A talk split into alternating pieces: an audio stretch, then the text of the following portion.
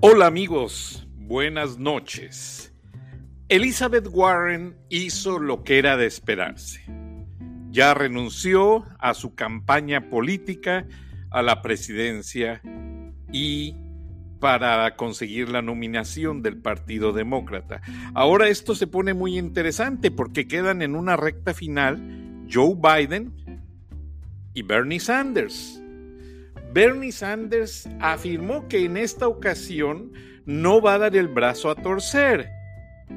Ahora, lo más interesante y trascendente de todo es que Hillary Clinton, y se los dije hace, hace varios programas, Hillary Clinton ha estado visitando televisoras, estaciones de radio, haciéndole una campaña de correo negro, como dicen los americanos en inglés, blackmail, a Bernie Sanders para que nadie lo siga, para que nadie le dé contribuciones y, de acuerdo a las palabras de Hillary, Bernie Sanders no es el candidato que representa los valores demócratas para competir en esta elección presidencial en noviembre de 2020.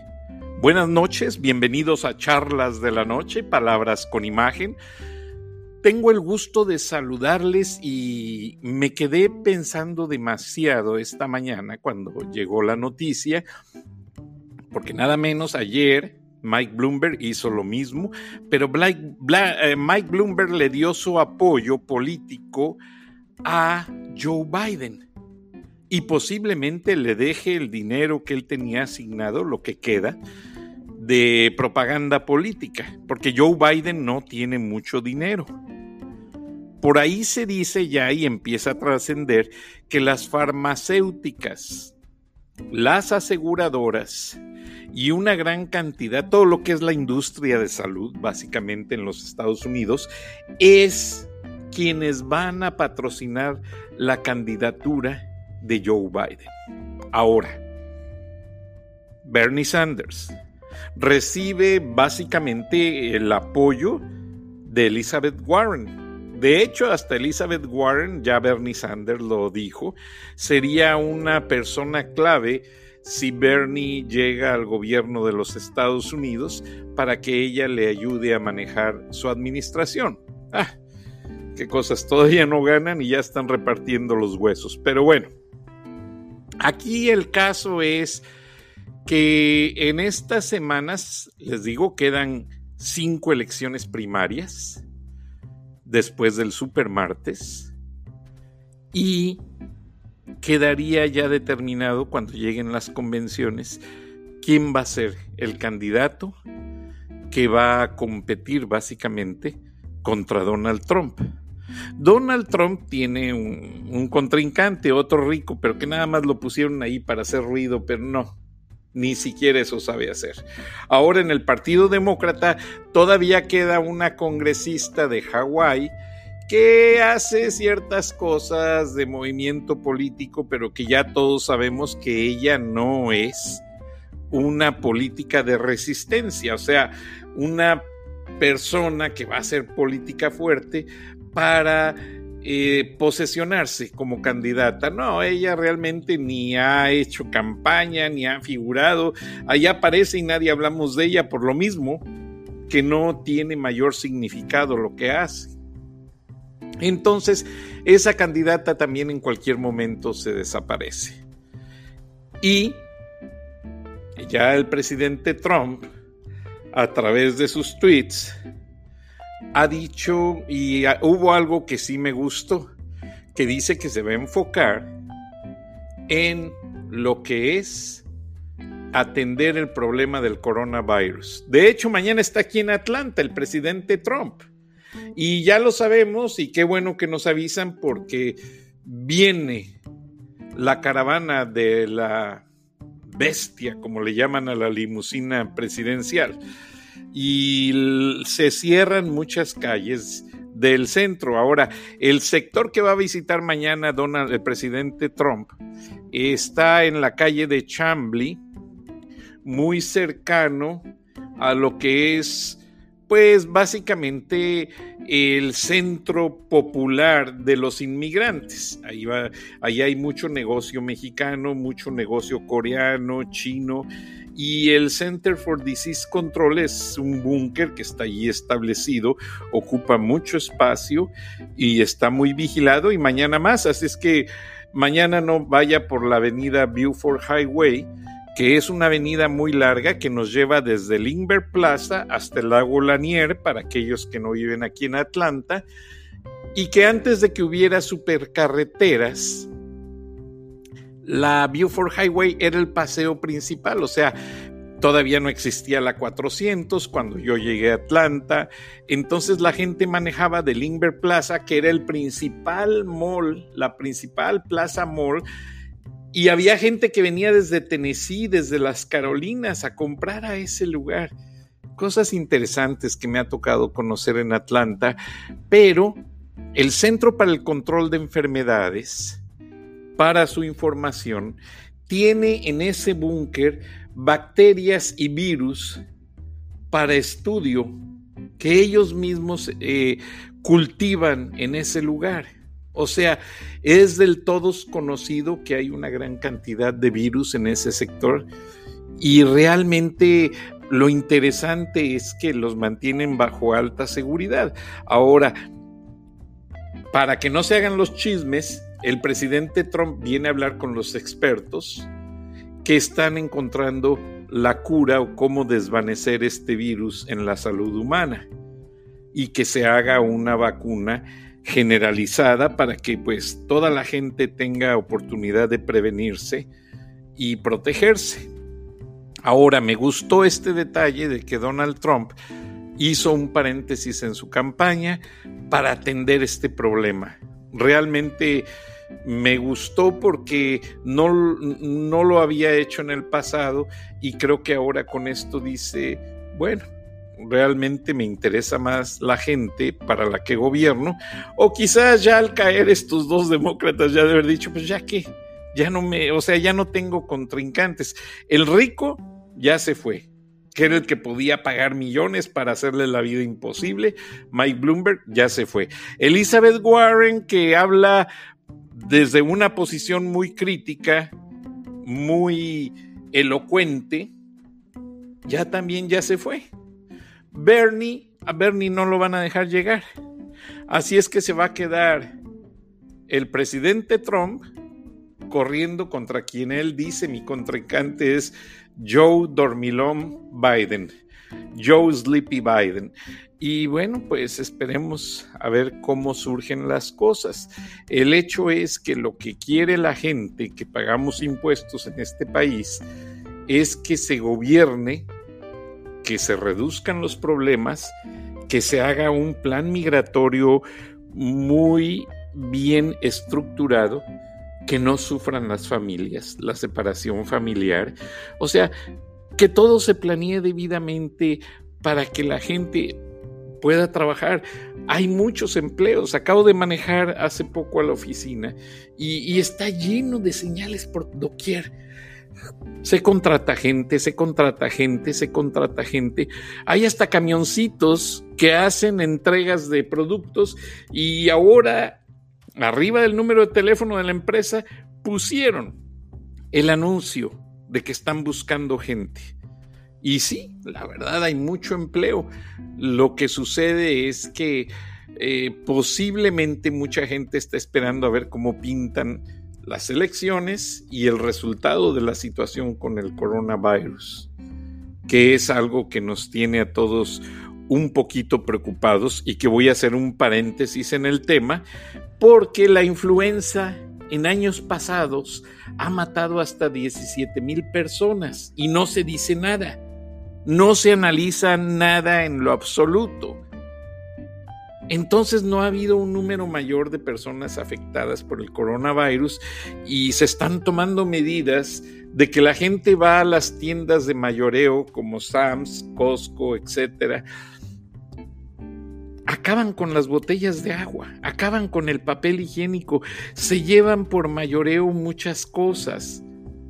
Y eso no debe de ser. Están creando una psicosis de algo que todavía no existe. Número uno. Número dos, eh, ha habido otras enfermedades que han matado más gente en el mundo, el Ebola y muchas cosas. No se habla de eso. Yo siento que el coronavirus está infectado de polémica y políticas que solo nos afectan y nos llevan a una situación de preocupación por algo inexistente, algo que no existe porque la gente podemos salir a las calles, podemos manejar, no hay gente enferma en las calles, no hay situaciones que debamos de considerar una real emergencia, esto no está pasando. Entonces, por favor, no exagerar los términos. Y yo siento que algo que afectó mucho a Mike Bloomberg es que tan pronto se habló de la crisis del coronavirus, Mike Bloomberg sacó un comercial diciendo que él estaba preparado para manejar ese tipo de crisis, que él en Nueva York había manejado esto y lo otro y saturó las señales de televisión de ese comercial. Y la gente obviamente no somos bobos. Sabemos que está manipulando una situación pues preocupante, pero tampoco es una emergencia nacional todavía se están tomando precauciones, se está viendo la manera de evitar que se haga una emergencia nacional. Y Mike Bloomberg llevó las cosas más arriba. Entonces, eso es lo que a todos los que vieron y vimos ese comercial nos molestó. Entonces, eh, realmente no es para tanto. No es para tanto. Ahora, Elizabeth Warren, pues obviamente queda un poco molesta porque no llegó. Ella siempre ha querido ser la primera mujer en ser presidenta de este país, igual que Hillary. Ahora se menciona mucho que si Joe Biden llegase a ser el candidato oficial, llamaría como candidata de fórmula, o sea, vicepresidente, a Hillary Clinton.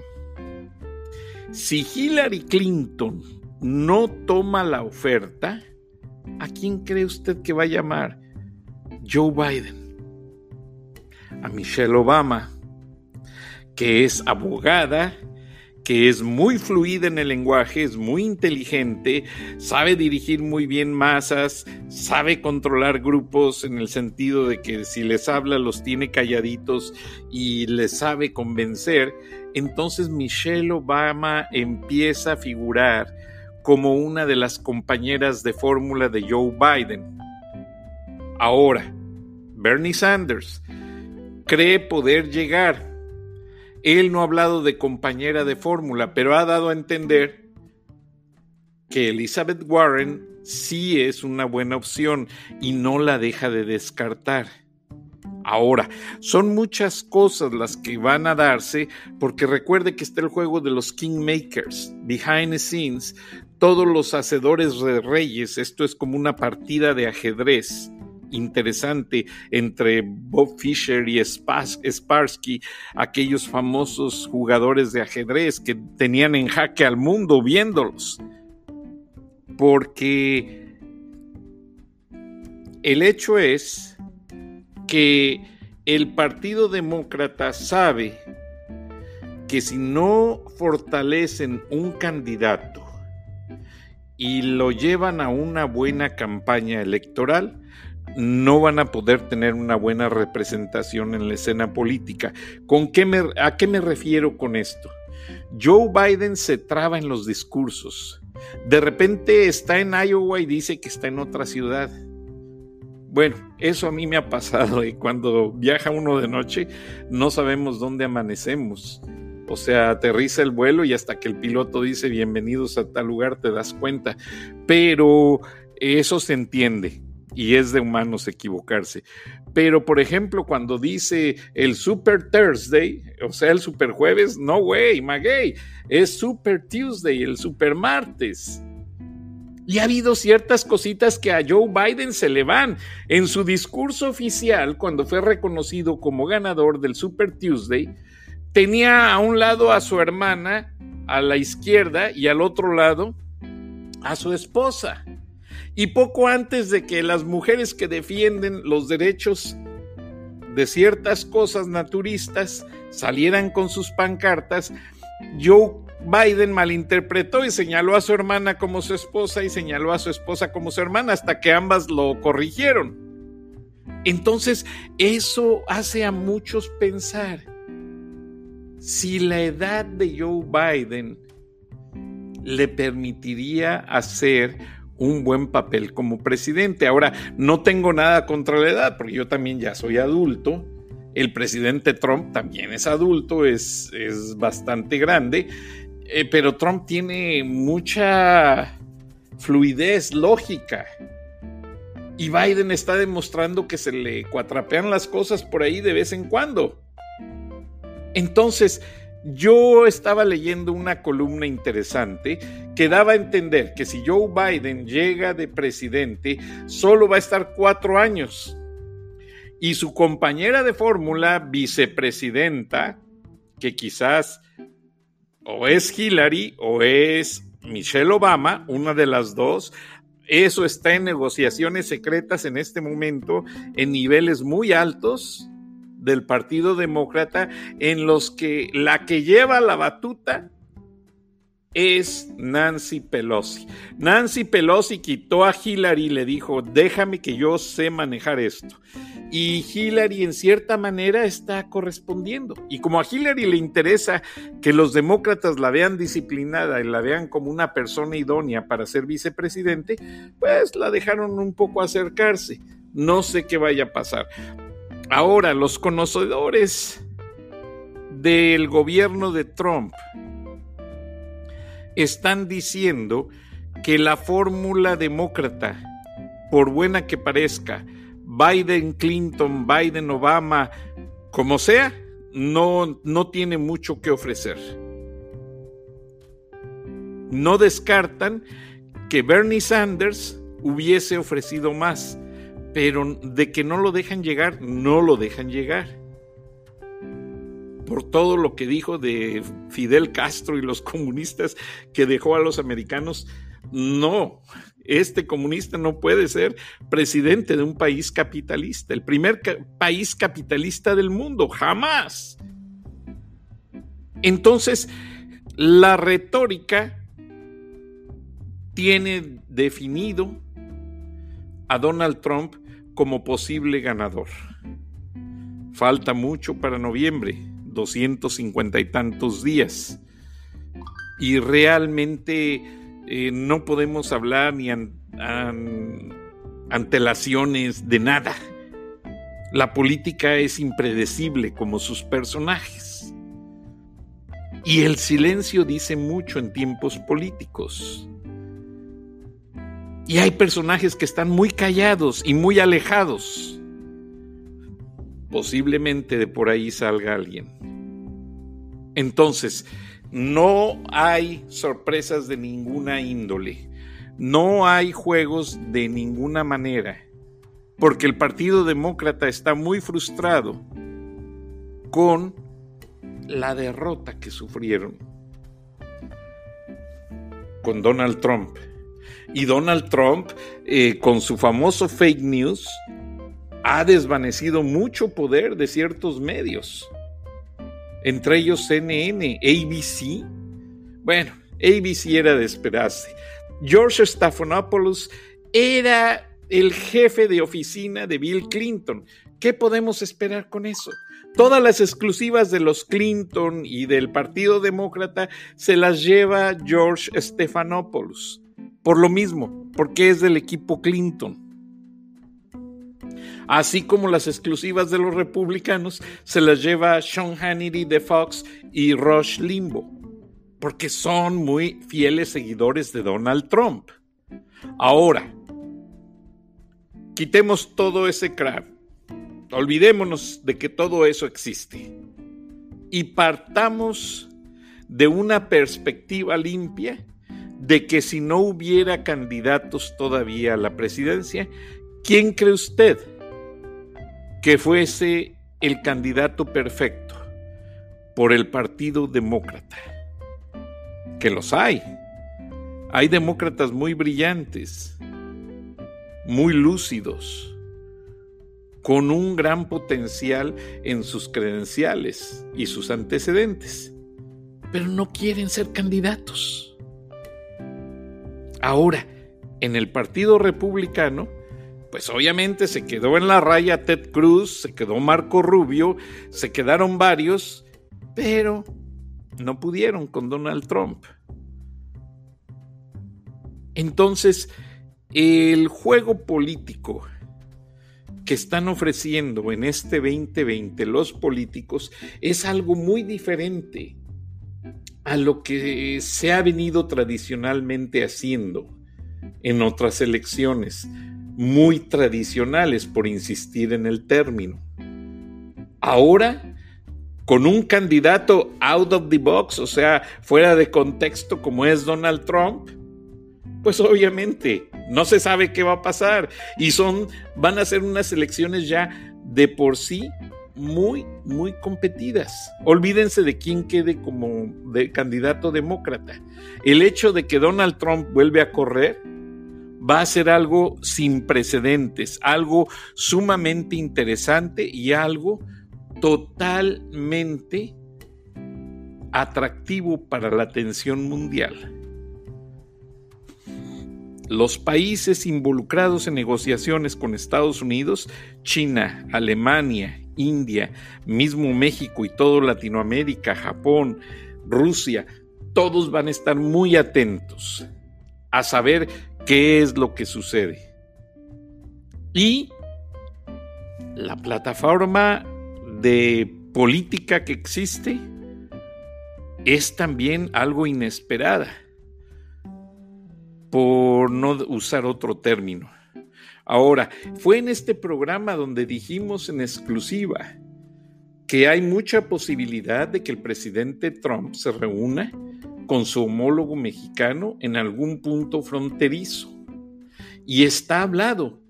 Lo que no está acordado es el lugar por cuestiones de seguridad. Pero llegué a escuchar de una muy buena fuente que el lugar se definiría de un día para otro. O sea, primero se anunciaría la reunión bilateral entre los dos presidentes, que no se han encontrado para estrecharse la mano. Pese a que hay mucha comprensión y hay muy buena relación, y Donald Trump le ha mandado a su equipo más influyente en la Casa Blanca al presidente Andrés Manuel López Obrador y viceversa, también funcionarios de alto nivel como Marcelo Ebrard han venido a ver al presidente Trump. Están esperando una reunión y la necesitan y existe mucha posibilidad de que se estrechen las manos. Se hablen un par de temas, no toda la gama que es muy extensa de la relación bilateral, pero sí hay un par de acuerdos que se lograría hablar en una reunión directa. ¿Qué pasa? El control de las caravanas va a llegar a su punto más notable en el sentido a que van ya se está reduciendo mucho el flujo inmigrante hacia la frontera México-Estados Unidos. Teniendo todo eso bajo control, que lo siento difícil, porque como diría eh, nuestro colaborador y amigo periodista que también tiene sus columnas y sus programas, Plácido Garza, México ya está pagando por el muro fronterizo, con tanta seguridad que hay entre México y Estados Unidos, empezando por la frontera con Guatemala. Hay mucho personal de la Guardia Nacional vigilando el territorio en materia de inmigración. Entonces, todo esto va a acarrear un paquete de acuerdos de cierta categoría eh, en el sentido de que serían anunciados en un momento súper extraordinario para que la gente y votantes de ambos países votantes sientan que los, lo que se ha prometido entre ambas naciones se está cumpliendo. Ahora, si ustedes se dan cuenta, bajaron mucho las deportaciones masivas casi no hay deportaciones. Sí, se hace mucho escándalo que los guardias de migración van a llegar a la ciudad de Santuario, pero no se han hecho así deportaciones de género tan fuertes como las que se hicieron durante, durante el gobierno del presidente Obama, no se han hecho.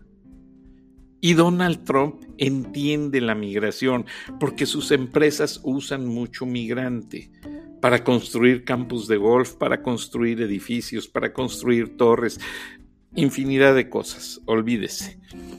Ahora, lleguemos al punto de definir el inicio de este programa. ¿Cuál fue? El anuncio de Elizabeth Warren, que se retira de la campaña, quedando solamente Bernie Sanders y Joe Biden. Bernie Sanders está jalando mucho millennial y mucha gente que tiene problemas de salud y que no tiene fuertes ingresos para sufragar los gastos médicos. Y si a esas nos vamos, son una gran mayoría.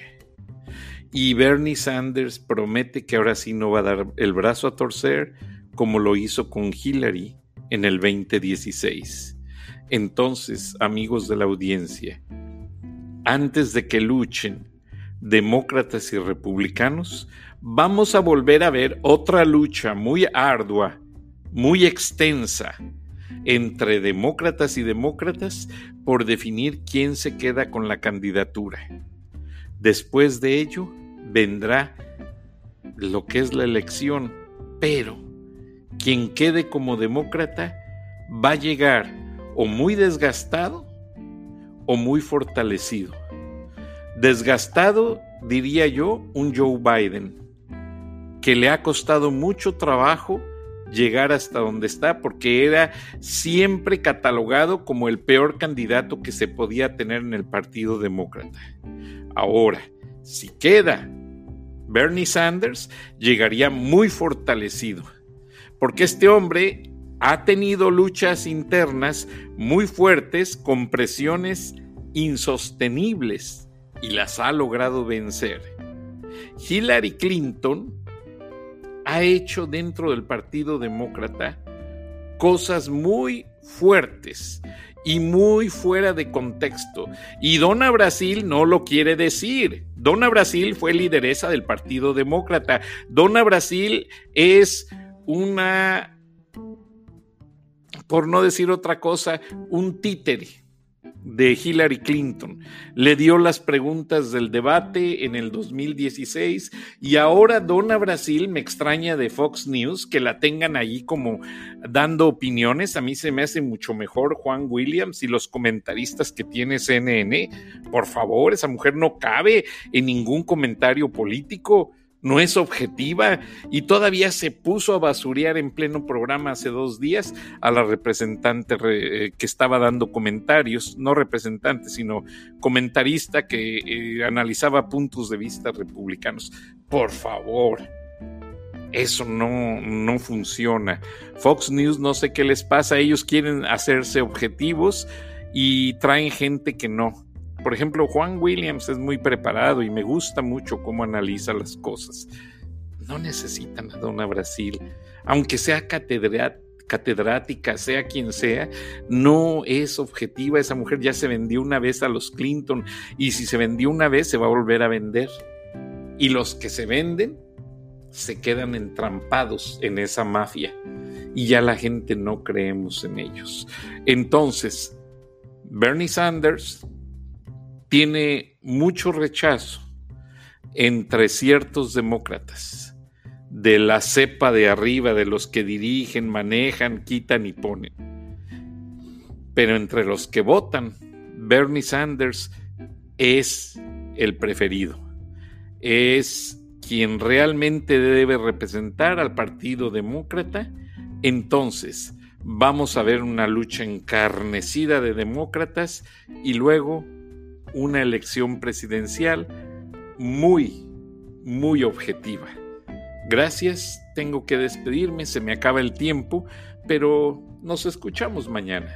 Hasta entonces, buenas noches.